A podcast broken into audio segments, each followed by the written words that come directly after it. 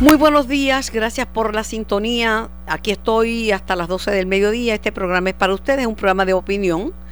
Eh, respete la, la, mía, que yo respeto la suya, y no tiene que estar de acuerdo conmigo. Yo converso todos los días con personas con las cuales no estoy de acuerdo, y eso no, al contrario, me enriquezco conversando con las personas que no piensan como yo, claro, dentro de un marco absoluto de respeto. Comienzo a la mañana con eh, una conversación con José Alfredo Hernández Mayoral, a quien le doy la más cordial bienvenida. Buenos días, José Alfredo. Buenos días, Carmen, y buenos días a tu audiencia. Lo primero, primero, te, voy a, te llamo para hablar obviamente del Partido Popular y para hablar de la candidatura de Yulín, pero lo primero, primero. Mi papá está bastante bien, él está en su en el tratamiento, ¿verdad? Que, que se da para ese tipo de enfermedad y no hay ningún ninguna gravedad ocurriendo. Yo sé que salió en, algo en las noticias, pero es todo parte normal del proceso de tratamiento por el que él está atravesando. Pero él está muy bien, de lo que buen ánimo, conversando, etcétera. De lo que me alegro muchísimo. Déjale, déjale, tú sabes que tenemos una amistad este de muchos, muchos años y que pues eh, no, no, no, nos apreciamos, nos apreciamos. No estamos de acuerdo en todo, pero nos apreciamos muchísimo.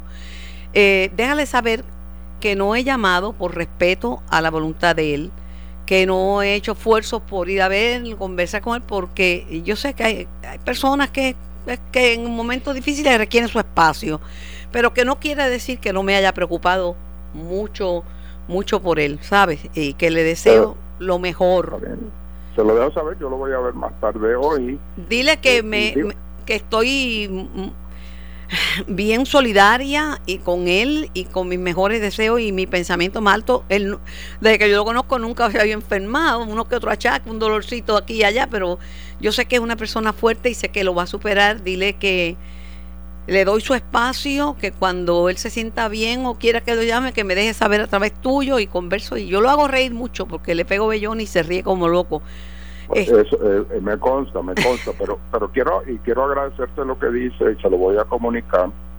Quiero de, aprovechar eh, que, me tienes en el aire para explicar a las demás personas que, que son cercanas a él que tú, tú lo pones como que pues respeto a la voluntad de él de que no quiere que lo estén llamando etcétera. Es que aparte de eh, el descanso que necesita una persona por el por la naturaleza del tratamiento no tanto de la enfermedad pero la naturaleza del tratamiento está que imagínate la cantidad de personas que lo estaría llamando. Eh, imagínate. sería inmanejable inmanejable Y, y, eso pues yo yo digo yo creo que lo entiende todo el mundo pero ahí está. Eh, bueno, pero, pero que sepa que una cosa no significa la otra. Lo, lo segundo, estoy bien triste porque un amigo y compueblano, eh, José Serrano, congresista senior por el Partido Demócrata, representante de un sector que yo conozco y, donde viví, el Bronx, y pues se retira a consecuencia de Parkinson, del mal de Parkinson. Eh, espero que todo le vaya bien a, José eh, ha sido para mí un gran amigo, un luchador incansable y, ha sido reelegido y reelegido y reelegido y reelegido. Así que a, José Serrano eh, le deseo también lo mejor y el, toda su energía tienen que estar en, en cuidarse. Esto trata a, esto perdóname, esto ha desarrollado, hay muchas muchas alternativas ahora y la investigación sobre Parkinson se ha adelantado, así que yo le deseo a José Serrano desde este foro eh, mucha salud, mucha salud. Yo, yo se lo deseo también, él no, eh, no ayudaba mucho a los populares, por no decir nada, pero obviamente eso no tiene nada que ver con, con el sentido de que eh, de que afronte esa enfermedad de, la mejor manera posible. No ayudar a los populares porque eso es una otra cosa que tienen que aprender los populares y todo. La política todo es local. Él, su prioridad son la gente del Bronx, pero para Grijalba también la gente de, sus sus constituyentes y para y para y, por ejemplo eso por ejemplo cuando comentan que Yulín está pegada en Estados Unidos es verdad está pegada en Estados Unidos pero los que votan están aquí si me permite. Bueno, está, está pegada por otras razones también en Estados Unidos, de las que. Claro. Están los electores aquí. Claro, claro, y porque domina el idioma y aquí es una revolucionaria con bandana, pero allá es una mainstream American con un pinstripe suit, o sea, una americana. De... escucha este audio que, te, que va, voy a poner a continuación y me reaccionas al audio. Ok. He demostrado que el cálculo humano es más importante que el cálculo político. Miren mi récord. Eh, yo no voy a aspirar a la gobernación por el Partido Popular en el 2020. Yo ya sé para dónde no voy. Yo no cambio mis convicciones dependiendo de las posiciones. No es no no es Aunque el pueblo me ha solicitado y yo tengo que responder al reclamo del pueblo. En, cámara, en esa cámara número 3, usted le dice fijamente a la gente, es más esta que está más cerquita, la 2. Mira aquí, aquí, aquí en esta, la 2, aquí la 2, alcaldesa. No, es no. Usted no va a aspirar a la gobernación aunque llegue el año electoral y como política al fin diga el pueblo me lo ha pedido. Es que yo no soy política al fin. El que pensó que usted ayudando a otros municipios estaba jugando a ser gobernadora se equivocó. No se equivocó servir al pueblo de Puerto Rico como la próxima gobernadora. Digo que no voy a correr para la gobernación por el Partido Popular en el 2020. No es no. Y punto. Tenemos que ser capaces de decir esto no nos quedó bien. Ese sonido me da una reacción a todas esas visiones y posiciones encontradas que en los últimos meses, quizás irían, ha, ha dado Carmen Yulín Cruz. Bueno, es que eh, estamos en una nueva era de la política y, lo estás viendo ahí. Eh, pero perdón, la nueva era de la política incluye que uno no tenga palabra y que uno cambie eh, de, de, de posición según sople el viento. Bueno, la nueva era de la política es que tú puedes decir algo hoy y decir lo contrario mañana. Eso no llevamos dos años viendo eso eh, eh, todo el tiempo ocurriendo en la política norteamericana y, lo está viendo aquí. Pero para mí, Carmen, el, eh, y yo tengo una relación personal muy buena con Carmen Yulín. Hemos diferido fuertemente, particularmente en el tema de estatus, abiertamente y con respeto de uno al otro. y mi, mi problema con la candidatura de ella. Eh, no es que un día dice que no va a correr, que le hagan close-up y al otro día anuncia que corre. Te digo, esos son los nuevos tiempos de la política donde parece que eso, eso son las reglas ¿Y no resta credibilidad? Bueno, por supuesto. Bueno, por supuesto, pues. pero no sé si ante el electorado, Carmen, porque, pero eso lo veremos. Ahora a lo que yo voy es, eh, y lo expresé la semana pasada en, en un periódico, los populares, yo quisiera que los populares entiendan que tienen que postular a alguien que gane una elección general y las posturas de ellas en cuanto a estatus le impiden ganar esa elección general. Y lo que hay que entender como popular es que nosotros tenemos un sector de nuestro electorado que va y viene, vota PNP a veces, vota popular a veces, está en esa frontera y por su ubicación es un elector proamericano, es un elector de unión permanente y este tipo de discurso donde ella, porque tú me pones ese audio, yo creía que me iba a poner de unión permanente, donde No, no, es que si te, si te pongo audio, te tengo que poner el otro audio, que cita, pues que usa frases de, de doña Inés y de Sila, y luego también en, en el mismo camino frases de Maduro. Por Dios. Pero, pero, pero eso, pero cuando eh, un candidato del Partido Popular invita a los que creen en la unión permanente a irse al PNP, tú tienes que visualizar que no va a lograr accesar a ese sector del electorado que flota entre el PPD y el PNP. Quizás esté contando con, con, los melones, quizás esté contando con otro sector que flota entre el independentismo y, y el Partido Popular pero ese sector es, mucho más pequeño. Eh, fíjate que Fortuño le gana a Aníbal por 225 mil votos. Eso te da una idea de la dimensión de ese grupo que flota entre el PPD y el PNP. Y si te puedo, si, si me das tiempo para contarte, porque yo no digo esto por teoría, digo esto porque lo hemos vivido en el Partido Popular particularmente en la campaña del 88. En el 88 entra Hernández Colón al año electoral para su reelección con una amplísima ventaja de más de 10 puntos sobre Baltasar Corrada del Río.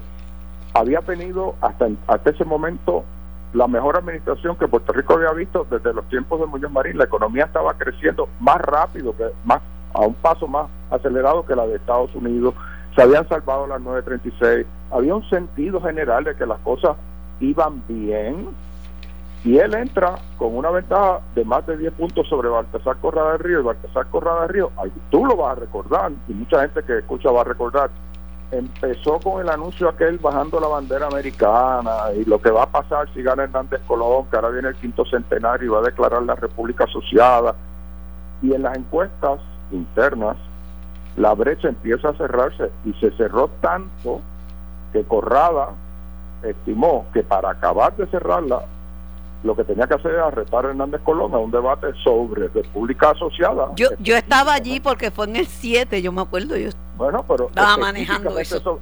apostando a que Hernández Colón no iba a ir, él iba a poder decir no vino porque no lo puede defender y por lo tanto confirma que esos son sus planes y con eso ganó. Bueno, pues Hernández Colón entendió que era necesario aparecerse para porque porque está perdiendo terreno aceleradamente, se aparece y gana por tres puntos.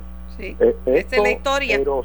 Es, bueno, esa es la historia, pero eso es un Hernández Colón que estaba administrando bien, que, que, que usa el discurso de la unión permanente, del vínculo indisoluble de la ciudadanía americana, que racionalmente tú podías entender que él no estaba en esa onda de la República Asociada, que eso era mentira. Pero ¿cómo se defiende a alguien que dice los que creen en la unión permanente, váyanse para el PNP? Yo creo en la libre asociación que Estados Unidos ha dicho, tanto demócratas como republicanos, que la independencia nos van a liquidar en la elección general si ella es la candidata. Y eso es lo que yo creo que los populares entiendan. Oye, como vuelvo y digo, yo tengo buena relación personal con ella. Rolando eh, Ortiz, alcalde de calle y expresidente de la Asociación de Alcaldes, yo le hice una vez una pregunta me dijo, mira, no me preguntes de ella que esa no es popular.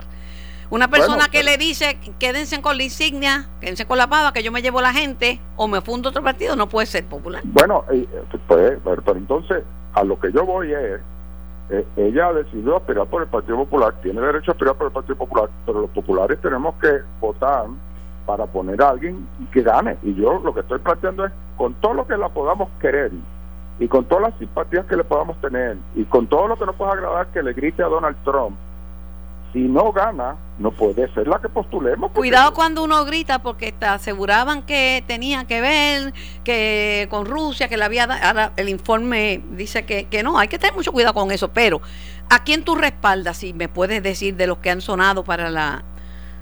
Para la... yo respaldo a Roberto Prats. Ok nada, te agradezco, quiero que vengas porque son muchas preguntas y estoy bien mala que entrevistar por teléfono, la garganta se me hace añicos. Así que cuando quieras. Pues, pues, como tú dices que tú entrevistas a gente que no son de tu pensar para enriquecerte, espero que te hayas enriquecido. Claro que sí, mira, ¿y por qué no? ¿Y por qué pues no? E, ese es el problema. Mira, hoy viene para acá Batia, que ha hecho un proyecto extraordinario junto a Larissa y Hammer. Jesús Manuel Ortiz tiene un proyecto brillante con Tony Soto. Vamos a, cada uno el, gobernador firmó el proyecto de... Ahora pasa para su firma, pero yo no, yo creo que lo va a firmar. ¿Tú sabes por qué? Porque de la misma autoridad de energía eléctrica le están mandando a uno un mensaje en la factura, muévete a energía renovable. Yo, él, digo, lo, debe firmar porque es un proyecto bipartita, lo cual es Pues, pero fíjate, los populares, salvo Jesús Manuel, le votaron en contra. Estamos perdidos, mira, estamos flotando en, en ketchup. Te espero. Oye, espero que tú también te enriquezcas conmigo, pero esto es de parte y parte, ¿sabes? Por, por eso entro, está bien. es de parte y parte. Pero ese fue tu che, concédeme esa. aparte, aparte de que es un gran placer. El mío también. José Alfredo Hernández Mayoral.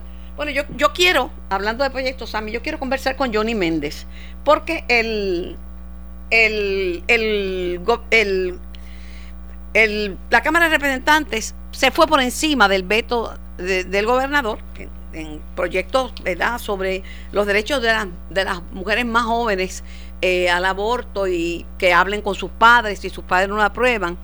tengo a Johnny. Johnny, buenos días, Carmen Jovet. Buenos días, Carmen. Buenos días a ti, a los amigos y amigas que están en. Eh, la Cámara se fue por encima del, del veto del gobernador. Y en el proyecto del de, del aborto, eh, a, ahorita hablamos sobre el tema de la libertad religiosa, que acá entre nosotros está, está consagrada, la libertad de culto está consagrada en la Constitución. Y la separación de iglesia y Estado la pidieron las iglesias, no fue el Estado que le dijo vamos a separarlo. Pero aparte de eso, consecuencias de irse por encima del veto del gobernador a proyectos como, como el aborto y el tema de la libertad religiosa. Pues mira, no debe de haber ninguna. Esa es una... Ninguna, Johnny, pero, pero Johnny, mentes incorporado. No. ¿Cómo que no debe ninguna? Porque esto no es una acción en contra del gobernador, esto es sencillamente que la Asamblea Legislativa entiende que se debe establecer una política pública en ese sentido, que es constitucional, que otros estados de la nación la han acogido también y que el Tribunal Supremo de los Estados Unidos ha dicho que es válida. Así que el hecho de querer proteger a nuestras niñez y que proteger el interés de los padres en el ánimo de, de proteger sus niños y estar informados, eh, nada. Pero proteger niños que proteger niños que no sean las las niñas en cinta, porque salieron las estadísticas de la cantidad de niñas violadas por su padre biológico, claro. por su padrastro, por su hermano mayor, por, por, por claro. ¿a, a, a qué niños vamos a proteger? Pues mira, lo que se está buscando precisamente que no hay ningún tipo de estadísticas que demuestre eh, quiénes son los clientes que están yendo a estas clínicas eh, que procuran el aborto. No hay ni tan siquiera estadísticas de cuántas jóvenes menores de edad van a estas clínicas y acompañadas por quién. Lo que estamos buscando es precisamente regular. Bueno, una eh, no es una estadística, pero un hecho real. Eh, aparece ahí en primera plana del periódico una muchachita de 13 años quemada uh -huh. por un, su, un joven de 19 años. Y los padres, los padres dicen que sabían que la nena de 13 años llevaba tiempo viviendo ah, con él. Bueno, Ahí los bueno, padres por, le dieron el consentimiento. Claro, y por eso, pero los padres estaban informados. Hay otros Pero casos Johnny, tú sabes que la mayoría de la gente, empezando por mí, no hablamos con nuestros padres de sexualidad. Eso es un bueno, tema que no... Y los padres pero, piensan que, que los niños, que los chicos de 13, 14 años eh, se abstienen sexualmente. Sí, no, pero esa no es la realidad y tenemos que tener la madurez de hablar con nuestros hijos sobre sexualidad. ¿No sería que sucumbieron a la presión de los religiosos? No, no, créeme que no. Eso fue una discusión amplia que tuvimos ayer en el caucus de la delegación. Y sencillamente es lo, lo que creen la mayoría parlamentaria. El Senado. Eh, yo, te puedo, yo, te puedo, hablar a ti de casos de niñas eh, de 14, 15 años eh, que sostienen relaciones sexuales y que quedan embarazadas y otra persona es la que les lleva a hacerse el aborto. ¿Y tú, y tú crees y, que y se... los, padres, y los padres no tienen conocimiento nunca y se ocurre una desgracia en esta clínica de aborto. Eh, pero pregunto, la mayoría de las desgracias de las jóvenes es parir. Hay niñas de 7, 8, 9 años que, que ya tenían menstruación y han parido, pero aparte de eso, aparte de eso, eh, eh, Johnny, tú conversaste con Tomás Rivera Chat sobre este tema porque el Senado eh, tiene los votos para ir por encima de del veto del gobernador también. Parece que en el Senado también esto esta va a ser la, la decisión.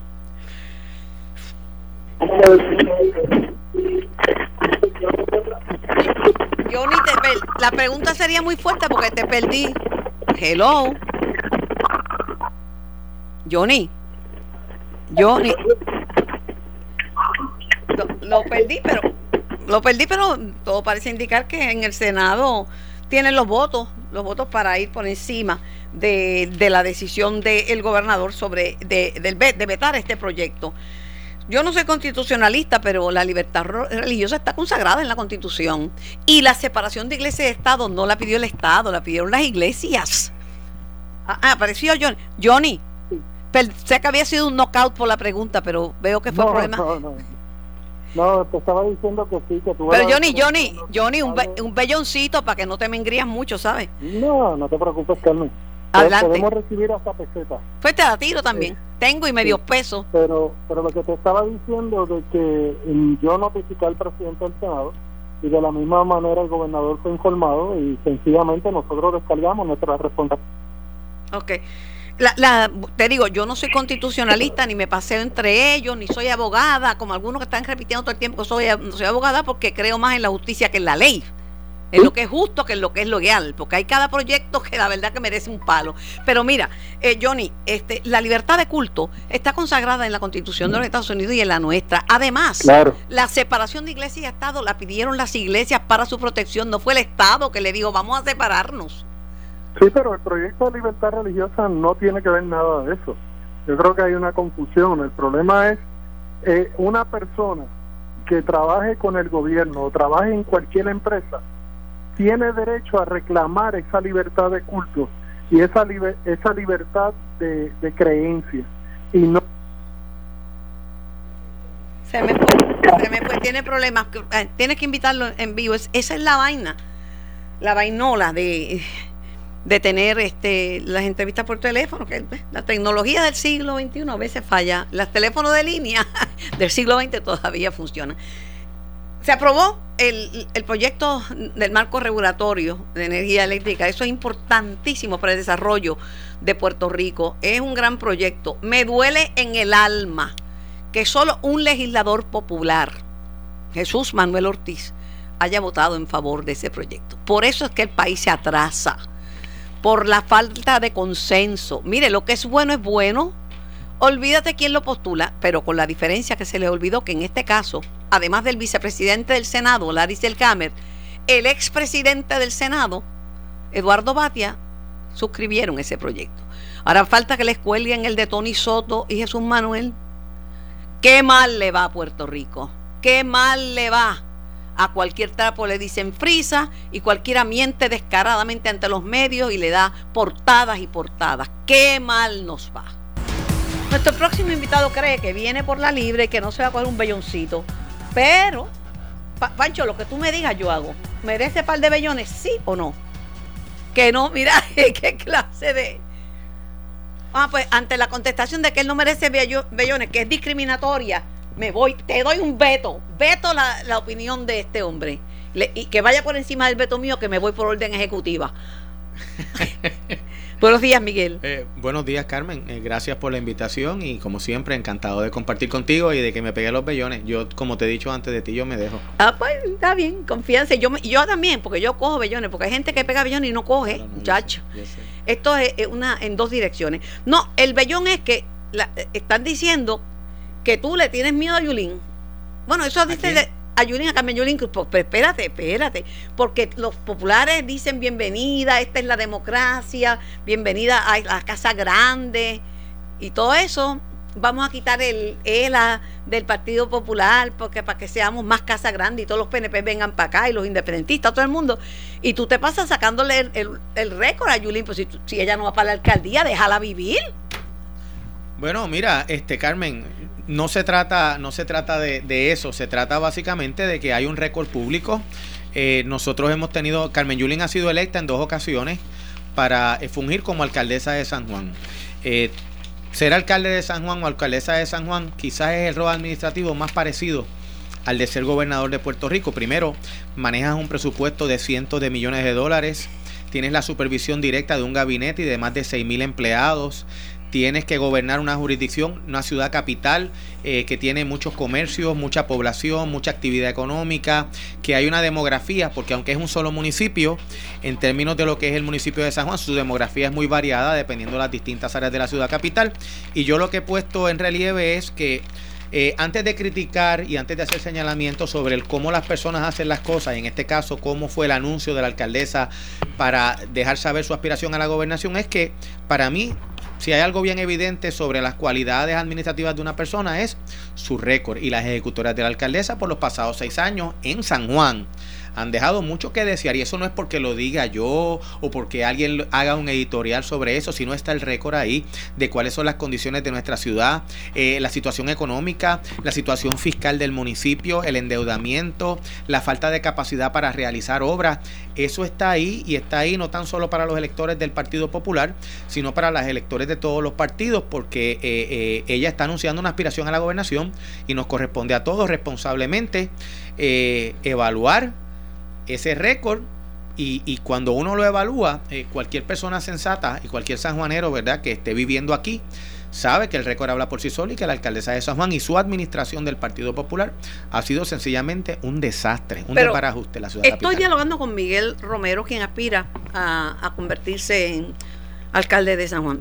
Pero también hay en la calle un comentario de que tanto los populares que han anunciado sus candidaturas, como ustedes los PNP, están bien celosos porque la prensa pues se le ha dado todo el despliegue y, se ha hablado muchísimo de, la candidatura de Yulín porque Yulín es más interesante con sus luces y sus sombras que, los demás y por eso le ha dado todas las portadas que ha agarrado en los periódicos y por eso todos los canales de televisión están esperando el anuncio y se enteraron hasta de los antepasados de Yulín, que por cierto tenía un, un bisabuelo bueno que era, era liberal, revolucionario y tenía uno bien malo y era republicano. Este, pero que ustedes no, como no han tenido el despliegue y como no le dan esa, ese, ese se metió a los medios en el bolsillo, punto. Mira, Carmen, yo creo que un anuncio de una persona que ocupa la posición en la alcaldía de San Juan, como es la alcaldesa, que anuncia que va a la gobernación, eso es noticia. Igual que fue noticia hace unas semanas atrás, cuando el gobernador Ricardo Rosselló tuvo aquel eh, evento con miles y miles de personas en el centro de convenciones y anunció su visión para el resto del cuatrenio y el próximo cuatrenio. Eso tuvo una cobertura amplísima de los medios. Pues claro, y más en un partido popular que eh, aparentemente va a enfrentar una primaria a la gobernación por primera vez, pues eso es un evento que genera noticias ahora. Me parece bien que por un lado generó noticias, pero también ha generado, y tú miras las redes sociales y miras los sondeos de opinión que se hacen, y me parece que en, esta, en este inicio de campaña de la alcaldesa de San Juan hacia la gobernación, se ha encontrado no tan solo con la oposición tradicional que puede constituir el Partido Nuevo Progresista, sino dentro de su propio partido. Cuando tú escuchas a un alcalde que es presidente de la Asociación de Alcaldes, como él es el alcalde de Calley, diciendo que lo que está haciendo eh, la alcaldesa es presentando una quincalla aquí. Cuando tú ves liderato del Partido Popular diciendo que lo que la alcaldesa representa no es representativo de lo que alegadamente constituye el Partido Popular, pues mira, me parece que hay una validación de que esto no se trata de unos señalamientos meramente políticos partidistas, porque aquí hay sectores tanto del Partido Popular como del PNP que rechazan porque no tiene la capacidad, una aspiración como pero Miguel Romero, lo cierto es que Yulín todo lo que se ha, propuesto lo ha alcanzado. Quería ser representante, fue representante, quería ser alcaldesa en el primer término. Dijeron, ah, no tiene break, fue un tajo. Y revalidó como alcaldesa aun cuando el Partido Popular perdió. Cada elección es distinta, Carmen. Pero la ven como una ganadora. Los populares la ven, ah, como, ah, ven, mira, aunque no se puedan ver ni en pintura, líderes populares y Yulín, el resultado final de esa ecuación es que Yulín sabe que necesita el Partido Popular, porque de otra manera es bien cuesta arriba, aunque el cacharro sea viejo, como dice Benjamín Torregota, y necesita ese, ese cacharrito pues viejo. Qué contradicción, porque por un lado. Pero los populares lo necesitan a ella también. Por un lado, ella manifiesta reiteradamente que el Partido Popular no representa los principios en los cuales ella cree, mas sin embargo, un cálculo meramente electoral y político, ella decide sumarse a eso para buscar aumentar sus posibilidades de, ganar. Y, no es que eso sea necesariamente malo, es, que ella trata de presentarse como algo que no es. Ella dice que ella va a transformar el Partido Popular, lo va a convertir en otra cosa. Pues, eh, gran problema entonces tienen los amigos del Partido Popular. Eh, va a ser una primaria eh, muy interesante, pero de nuevo, a, a mí yo me enfoco en los resultados. Y yo he vivido, al igual que más de 330 mil residentes de San Juan, cuál ha sido el resultado de la alcaldesa de San Juan administrando las 47 millas cuadradas que corresponden a nuestro municipio. Y tú sales a la calle y ves las calles tan, deterioradas. Dos terceras partes de las vías de rodaje en San Juan son propiedad y responsabilidad del municipio de San Juan. Eh, los parques, las facilidades recreativas, el sistema de permisos del municipio. Tiene un municipio, la semana pasada reportó este, un periódico, un artículo sobre las finanzas de varios municipios. 11 municipios sacaron F. En los 11 estaba San Juan con un sobregiro de más de 94 millones de dólares. La pregunta es cómo el municipio de mayor presupuesto, de mayor activos económicos, eh, el municipio que tiene el 25% de los negocios que operan en todo Puerto Rico, que están en San Juan, cómo ese municipio está en la situación fiscal y administrativa que está padeciendo. Le concedo le concedo que los comerciantes del viejo San Juan, hay muchos que están como agua para chocolate con Julien. Hay una carta circulando en las del redes. viejo San Juan, de la calle Loíza, Pero de Río Piedra, de le Santurce. concedo esa, estipulado, estipulado. Yo he tenido mis problemas con la basura y con otros también, pero estipu- estipulado. Pero no es menos cierto que esas notas le dieron muni- al municipio. Por ejemplo, le bajaron la nota a, a Ramón Luis de Bayamón cuando la realidad es que él, los chavos del municipio, él no, él no sangró el municipio, pero los chavos los metió para los escombros, ¿ves? Y le bajaron la nota y a Mayita por poco la cuelgan En- en- cuando tuvo que... esto en le- el caso ahí de- se llevaron enredados a muchos en el- alcaldes En el ese caso análisis. del municipio de Bayamón, fue un caso en el cual le señalaron o le dieron una disminución en su nota porque utilizó reservas, o sea, dinero que tiene ahorrado para unos gastos operacionales que estaban relacionados eh, a, a- a limpieza, a las operaciones municipales. En el caso de San Juan, el señalamiento es que se sobregiró por más de 94.7 millones de dólares, que tiene un municipio totalmente endeudado, que la deuda pública en San Juan es de 547 millones y 300 millones corresponden a la deuda que la alcaldesa asumió cuando estaba Alejandro García Padilla en la gobernación, aquella famosa deuda que la alcaldesa dijo, ya yo cuadré el déficit y el mismo Alejandro, el gobernador de su propio partido, tuvo que desmentirle y decir, no, no, ella no ha cuadrado nada, ya lo que pasó es que cogió 300 millones Pero de pesos prestados. las noticias cambian y en entrevista exclusiva con el Nuevo Día, 18 de marzo, yo le traigo las pruebas porque a mí no usted sabe cómo es. García Padilla, además de dar su receta para el PPD y de pasar este, revistas sobre los aspirantes, dice por ahí que le, da la bienvenida a Yulín y que ellos, eh, a aunque García Padilla no ha respaldado públicamente a ninguno de los interesados en la gobernación, destacó las cualidades de cada uno, incluso dejó a un lado las diferencias públicas que tuvo en el pasado con la alcaldesa de San Juan, Carmen Yulín Cruz, y con el senador Batia, al elogiar los atributos de ambos. Pues, ya, se acabaron los problemas. Vamos al Senado. El presidente del Partido Popular Democrático, Aníbal José Torres, que se acaba de ir, usted lo vio, ¿verdad? Había felicitado la semana pasada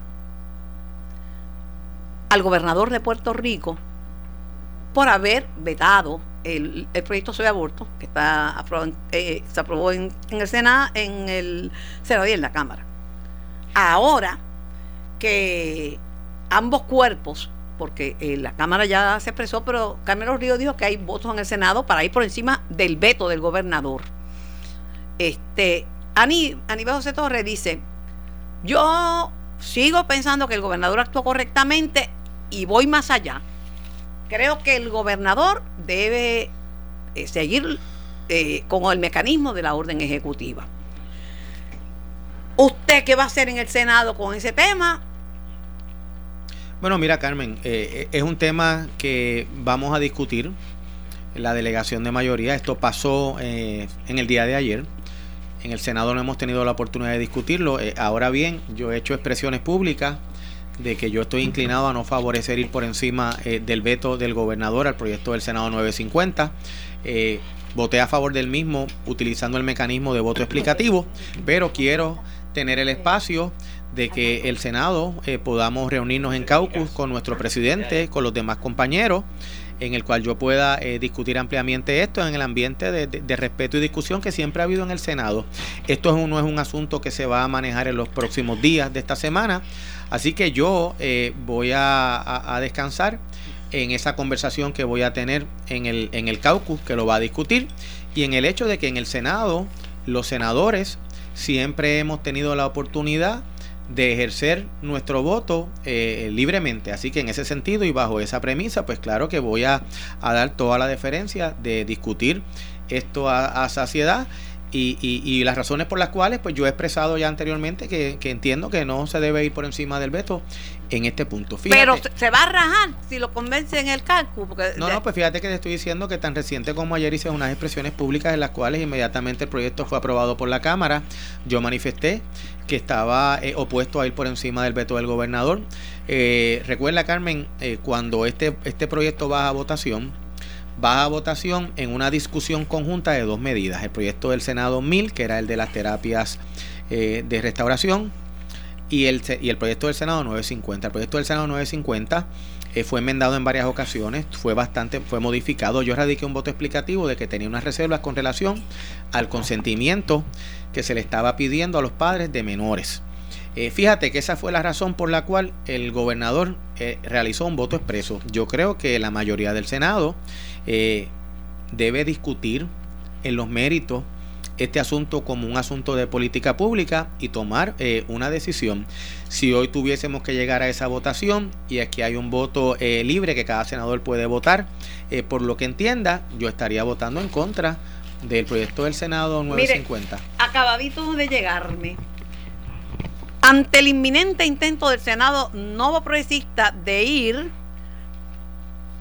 eh, ante el inminente intento del Senado progresista de ir por encima del veto del gobernador al PS 950, proyecto que restringe el derecho de las mujeres puertorriqueñas a decidir sobre su cuerpo, el candidato a la alcaldía de San Juan por el Partido Popular Democrático, licenciado Armando Valdés, le exigió hoy al senador y presidente del PNP en San Juan, Miguel Romero, a que no preste su voto para ir sobre el veto del gobernador a dicha medida. El senador Romero decepcionó con su voto a favor del PS 950 que busca por restringir por primera vez en más de 40 años el acceso de la mujer a decidir conforme a su derecho sobre su embarazo. Afortunadamente, Miguel Romero tiene otra oportunidad para reivindicarse no prestando su voto para ir por encima del gobernador a tan reprochable acción del PNP, sentenció el líder popular de San Juan. Entonces dice la versión que intenta poner el presidente del Senado y el caucus del PNP, según Valdés Prieto, sobre Romero no es más que otro ejemplo que demuestra quiénes son los que tienen el poder en el Capitolio y en el PNP. Y que han sido secuestrados. Dice que Miguel ha sido cómplice de eso hasta, hasta ahora. Que recapacite, le pidió eh, el abogado Miguel Valdés Prieto, quien también aspira a, la, a la alcaldía de San Juan. ¿Y? ¿Y? No se respuesta. Mira, este, primero que obviamente esto es... Eh, el, este preaspirante lo que está es tratando de buscar algún tipo de participación en la discusión pública por sus intereses políticos. Nunca había hecho una manifestación con relación a este tema en ocasiones anteriores. Yo no le voy a dar la atención ni foro a eso. Sí tengo que corregirlo en el caso de que aquí eh, se trata de establecer de que el presidente del Senado ejerce una presión, como si hubiese una presión indebida. Yo creo que el presidente del Senado ejerce su liderato como ejercen todos los presidentes del Senado. Por eso son presidentes. Eh, ahora, cada senador eh, debería votar a base de lo que diste su conciencia. Y esto lo vamos a discutir en el caucus como debe ser. ¿Y su conciencia qué le dicta? Lo que lo debemos discutir en caucus. Y sabes que, Carmen, aquí las votaciones van a ser a la luz del sol, todo el mundo va a saber dónde está cada cual. Ahora, en ocasiones anteriores, yo he votado para ir por encima del veto del gobernador, por ejemplo, en el proyecto del Senado 27, pero también me he separado de la mayoría del Senado pero y he este votado en contra. ¿En este se va a ir, se va a separar o va a votar? vamos, vamos a esperar la discusión del caucus y todo Puerto Rico va a saber finalmente qué es lo que va a pasar. De nuevo, si tú, no vamos a votar sobre esa medida en el día de hoy. Si fuésemos a votar sobre esa medida en el día de hoy, pues yo estaría igual que como dije ayer, que entiendo que no es, eh, no es lo correcto. Eh, para mí, mi opinión, es que no se debería ir por encima del veto del gobernador. Pero claro, si va a haber un espacio pero su opinión es que no se debe, pero su opinión, según yo lo entiendo, y como la expresé ayer y como la expresé la semana pasada, que no se debe ir por encima del voto. Que es un asunto que hay dudas sobre esta sobre esta legislación y dudas legítimas sobre Pero no se debe ir por encima del veto. Yo en este, este caso no, no, no entiendo que no. Pues sin more with the chicken, nada más con el pollo. Bueno, y esto, esta discusión continuará. Creo que va a haber un caucus en algún momento, así que será discutido y ahí pues hablaremos. Eh, pero es incorrecto el señalamiento que hace, como si aquí hubiesen unas presiones indebidas para que la gente altere sus votos. Cada cual, cada persona es responsable de su voto, igual que yo le voté en contra del proyecto de libertad religiosa, igual que voté a favor del proyecto eh, que prohibía las terapias de conversión. de, conversión. Eh, pues mira, yo he tenido esa libertad y, y actúo a base de eso. Gracias por la comparecencia. Recuerda que yo no le niego un beoncito a nadie. Si lo cogen o no lo cogen, si se pican o no se pican, allá Jane with her chickens. Hay que reírse, Carmen. Juana con sus pollos. sí, porque ahora los comentaristas, hasta los jefranes lo dicen en inglés, tendré que aprender inglés. Le dejo con la programación de Noti 1630. Por ahí viene Luis Enrique Falú y Noti 1630 continúa.